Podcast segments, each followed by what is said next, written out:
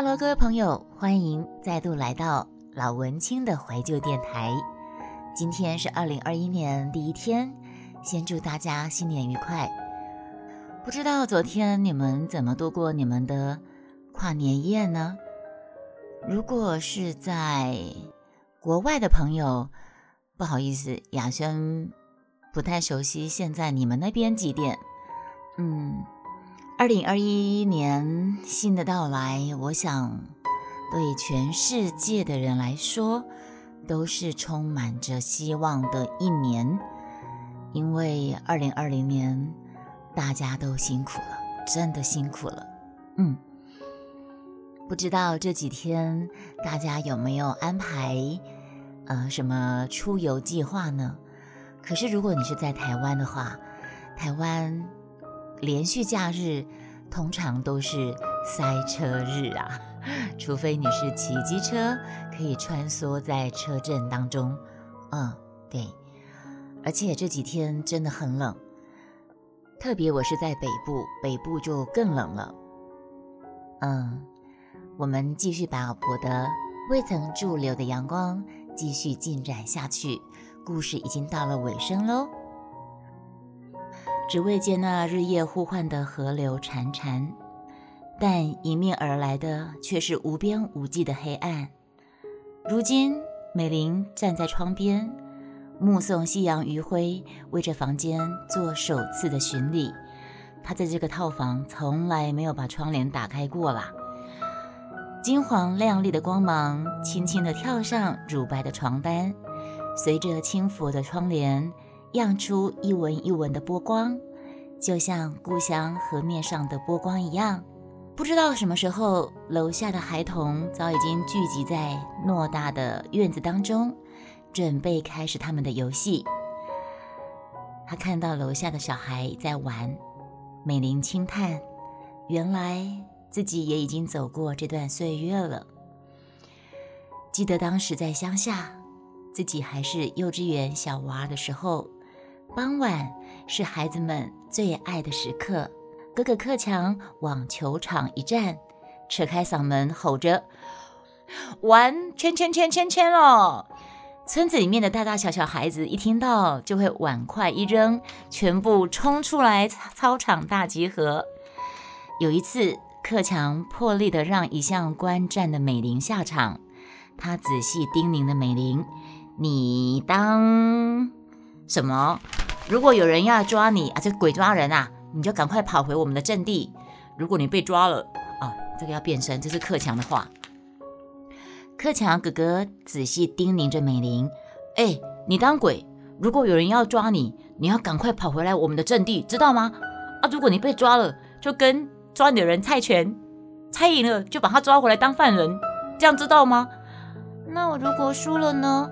啊，笨哦，啊，输了你就被抓回去了啊。”可是无论如何，哎，我怎么变花妈了啦？这样男生怎么会是花妈呢？重来，你你当鬼，如果有人要抓你，你要赶快跑回我们的阵地，知道吗？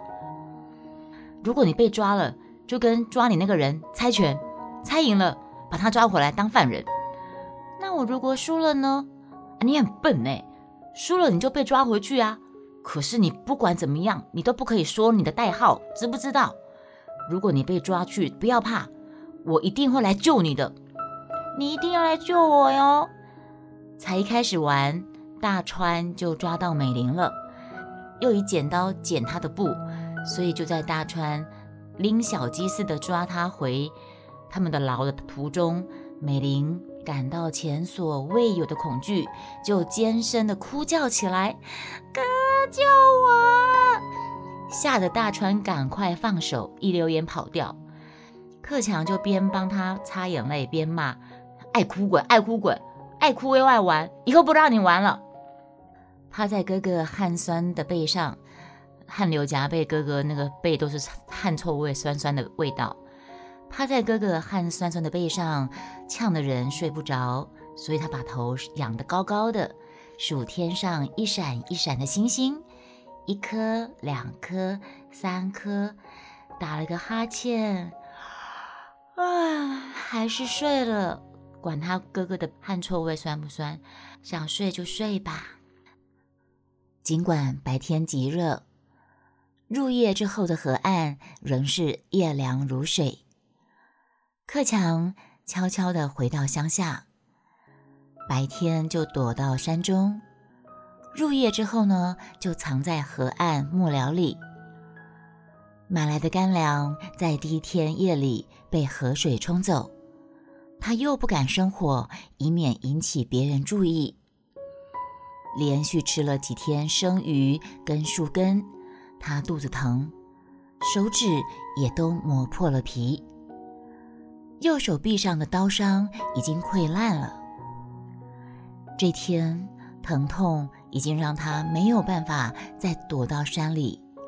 只好恍恍惚惚地躺在木床上，飘飘忽忽的，他想着自己十年来的一切：从送报员、电焊工有一餐没一餐的日子，当初是老大提早帮他结束的；遇上黑道那一票人，是自己穷困潦倒时候的福气。却也是日后踏上不归路的结束。命运之途总是处处充满着险象环生的转机，还有悬崖峭壁的绝境，着实让人摸不着头绪。如果不是当初杰如的男朋友拉她一把，使他免除粮尽时绝的困境跟黑道的欺凌。他早就死在马老大的手中了。因为我是翻着稿纸写的，我是翻着稿纸念的，所以会有一些翻稿纸的声音。而如果不是自己妹妹美玲对杰如交男朋友问题的干涉，克强自己也不会跟当年的救命恩人反目成仇。而如果不是自己曾经亲自参与捷运超车的策划，他也不会因为有投案意图而遭马老大的威胁。马老大告诉他：“你敢轻举妄动，老子我杀你全家。”投案吧，又担心美玲的安危；逃亡呢，自己究竟有几分能耐，可以躲得过警察和道上双方兄弟的追捕？突然。他听到悠悠一阵呜咽自远处传来，再仔细听，那不正是庙口前野台戏的哭调子吗？他虚晃着身体，费力撑起，靠在床缘上。那声音飘过来又荡过去，断断续续组织起来。他猛一肃然，不是别的，正是多年前。小时候，自己在河边迷失的夜，母亲那柔肠寸断的哭喊：“阿强啊，你回来！”克强他冲出幕僚，朝天边的那一头，费尽全身的力气，倾注了十年隐藏的思念，声嘶力竭地喊出了十年来从来不曾喊过的声音：“妈！”在河岸上，克强升起了一方的火，火光熊熊，使他想起明灭不定的萤火虫，还有台北的霓虹灯。在举枪之际，他终于知道母亲的爱，曾经是属于他自己的，只是自己不小心将它遗落，就像是他自己遗忘了萤火虫的光洁纯净。却去追求霓虹灯的诡异闪烁。清晨梦境里的枪声惊醒了美玲，呆坐床上好一阵子，一直看到昨晚整理好的行囊，才清醒过来。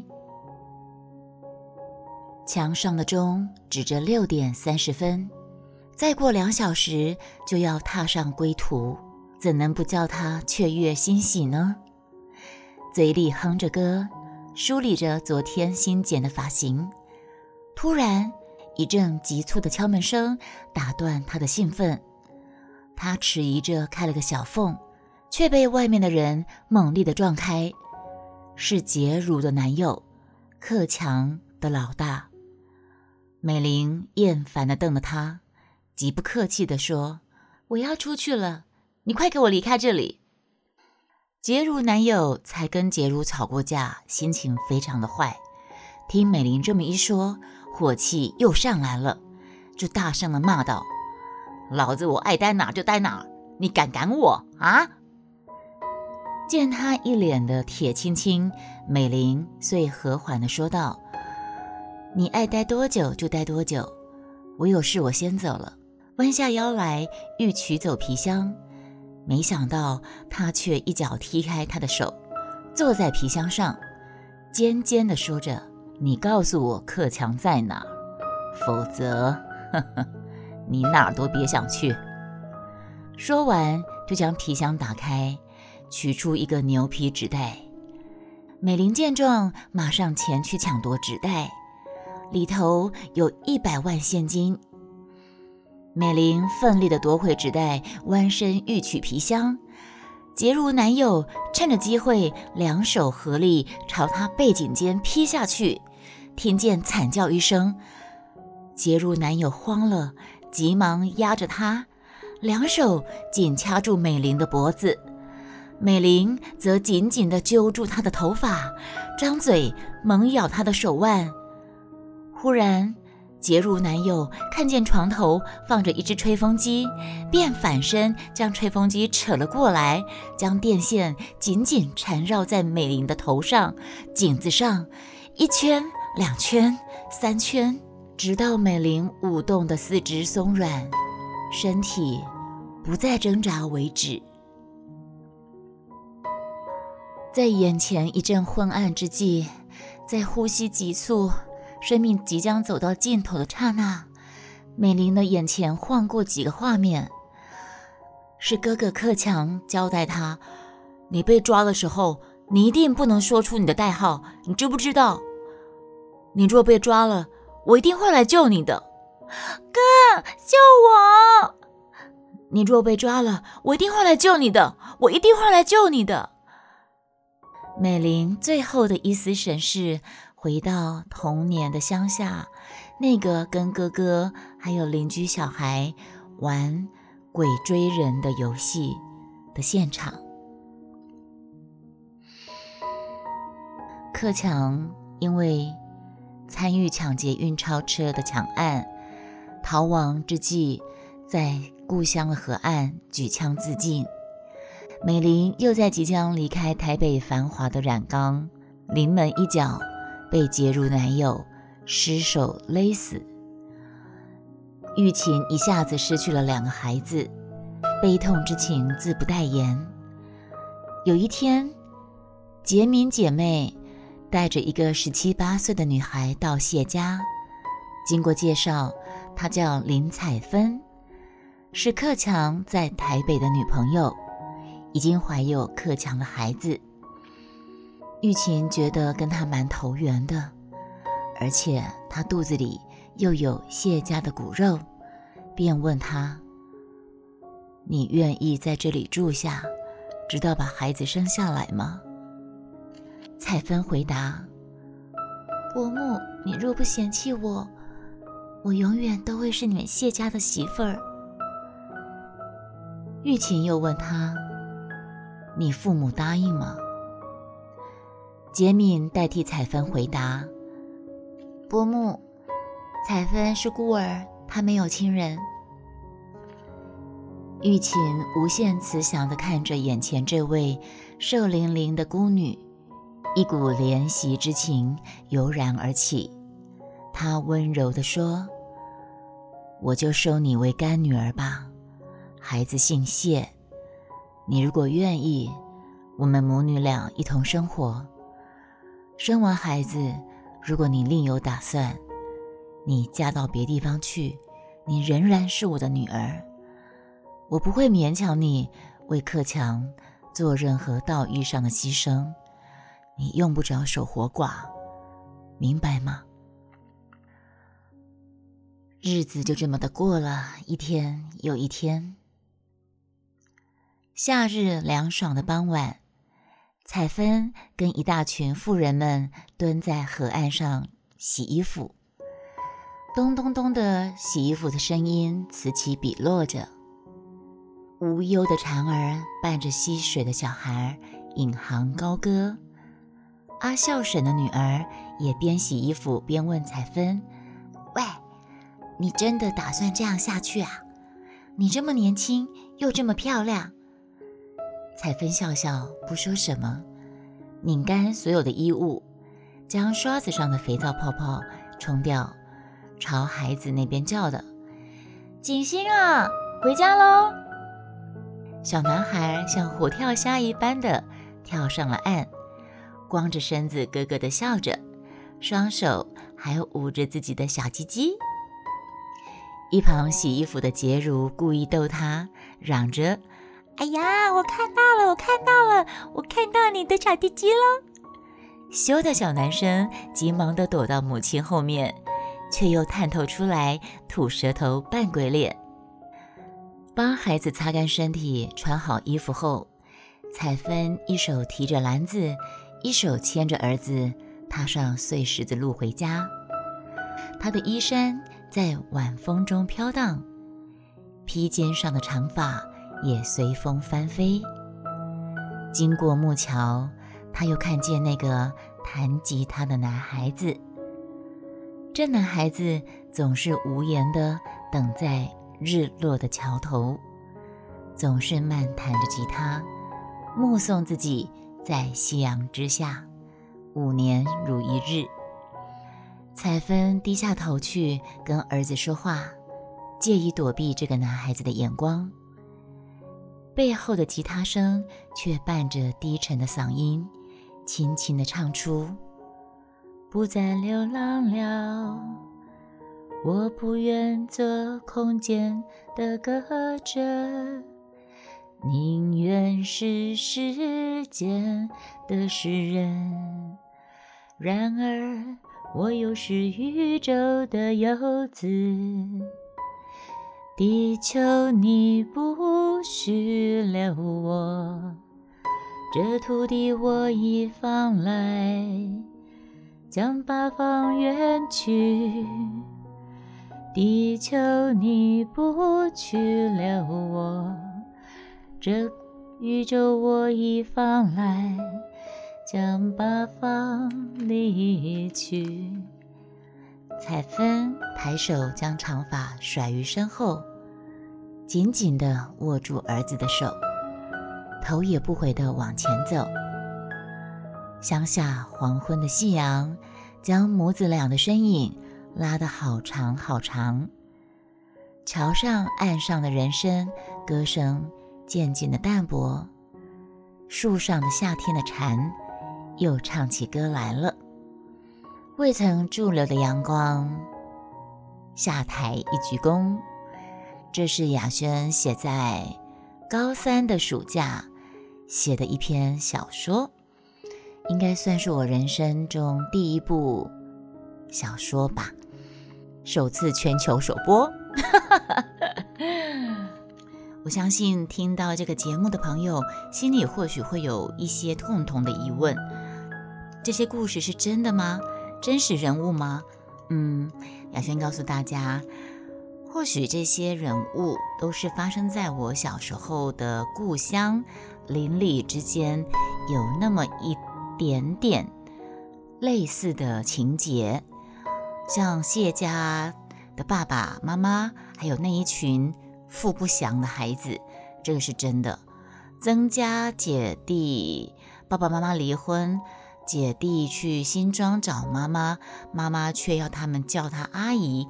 这些故事是真的，但其中的其他情节就是雅轩自己发挥想象力、创造力、组合力，把它变成一个故事，也算是我在高三那年对小时候。童年故乡的一个缅怀吧，嗯，是这样的。还有，我想到一件事，在当年曾经发生一个真实的运钞车抢案，那里面的一个呃一个参与的作奸犯科的人，真的是我们故乡的一个故人。对，那我就把它全部串在一起，就变成了未曾驻留的阳光这样一个故事。其实我现在读起来，看着泛黄的稿纸，我会觉得里面很多真的蛮深色、青涩的文笔。但是不管怎么样，那都是我有过的青春，你说是吗？好，那我们今天就跟大家说故事，说到这里。老文青的怀旧电台会持续不断的更新新的节目，包含人生大小事，啊，你我他的故事。还有我的散文跟我的创作小说，欢迎订阅追踪。如果对我的故事感到兴趣，愿意给我一点赞助的话，我会把赞助的小方式文字描述，你们再看连接就知道了。那我们下次再见，拜拜。